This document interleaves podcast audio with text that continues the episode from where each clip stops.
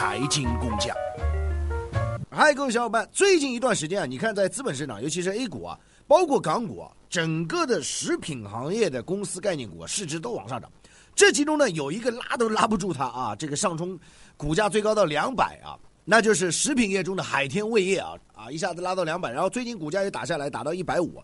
但是你要晓得，它今年是股价从三月份从七十多一直拉到一百五，将近百分百的涨幅。那很多人会说哇，海天味业是干什么的？我告诉你，它就是一个生产酱油调味品的企业，怎么那么牛？一路走来啊，这股价涨那么高，怎么回事？怎么去看待这个现象？今天好好跟大家聊聊这个话题。先要跟大家聊聊整个海天味业的这样一个基本情况啊。海天味业呢啊，味道啊，这个业呢就业绩啊，希望它能有好业绩吧，对吧？来支撑它这个超强的估值啊。那从今年如果去看啊，今年三月份它的股价最低是七十多块啊。那么今天我们录制这期节目呢是九月十一号啊，是一百五十多。实际上它在前段时间呢一直拉到过两百，那么两百实际上跌到一百五，实际上也有百分之二十多的这样一个跌幅啊。那相信很多人又被套住了啊。但是你不可否认，如果你从今年三月份的这样低点如果进来的话，那海天味的这一路走来啊，如果你在两百能够啊非常好的离开的话，你有超过一百百分之一百多的这样一个收益啊。但其实不只是海天味业了，整个食品板块，你看今年的整个的下半年啊，从年中一直到下半年都是往上拉啊，都是往上拉。那么就连泡面啊，这个方便面康师傅也是啊，这个往上啊非常厉害啊。那其他的啊，除了吃的食品之外，喝的也是啊。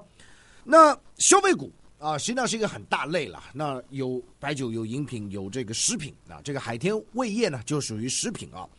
现在呢，这样一个市值，股价在一百五六，市值是多少呢？超过五千亿啊！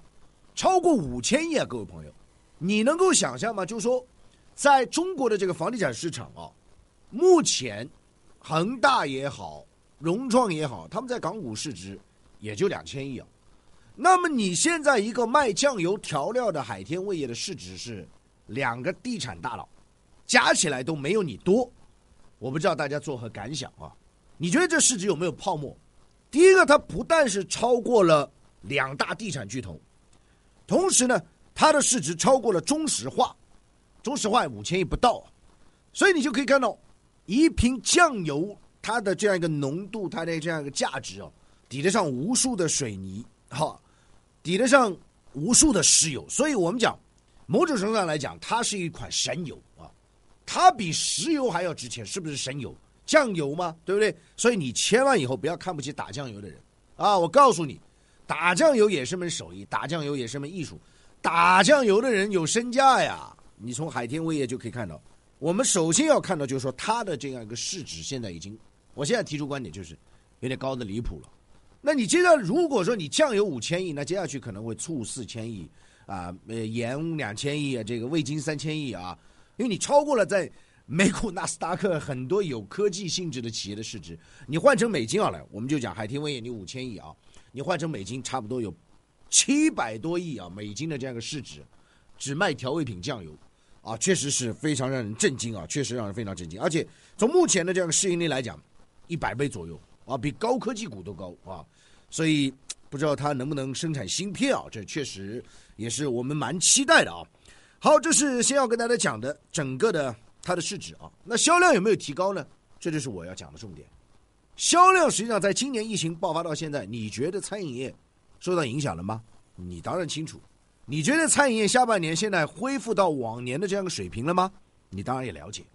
那么酱油它主要的采购方，它的主体是。大的一些餐饮机构，包括一些餐饮行业，那么餐饮机构、餐饮行业受到影响，实际上对海天味业也受到影响。一季度你看它的净利润下滑，销量下滑啊。二季度我看也也就这样吧，对吧？我不认为在这个行业当中有非常大的幅度的提升。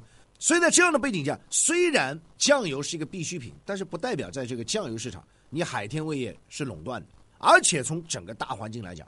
海天味业，它一定是要伴随着餐饮行业的大环境的一个变动。那么，你觉得现在餐饮行业有没有彻底的回暖呢？有没有恢复以往状态？显然是没有。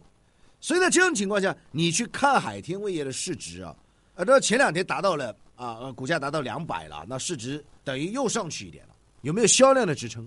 这是一个实实在在的啊。虽然很多人讲，哎，呃，海天味业的这个毛利率很高啊，接近百分之五十啊，它的主要产业就是酱油。但是我们主要是看销量。从一季度来讲，从二季度来讲，实际上某种程度上，它的酱油的销量是往下走的，这是一个受到大餐饮环境的影响。三季度是否有大幅度的啊 V 型反弹呢？目前来看也没有，但是股价已经是飘，找都找不着了。呃，所以我觉得短期站在两百元的这些朋友啊，越过山丘啊，这个祝各位好运啊！估值的风险啊，估值的这个风险确实，哎呀，那第二点呢，我们就要谈谈啊，海天味业一路上拉的这样一个思考啊，在调味品这个市场啊，它是很细分的。这个整个的中国的调味品市场，目前的市场也规模在三千多亿左右啊，但这次受到疫情影响啊，可能会有些下降。嗯，但是首先我们就不否认这个市场的存在啊，但是你要晓得一点哦。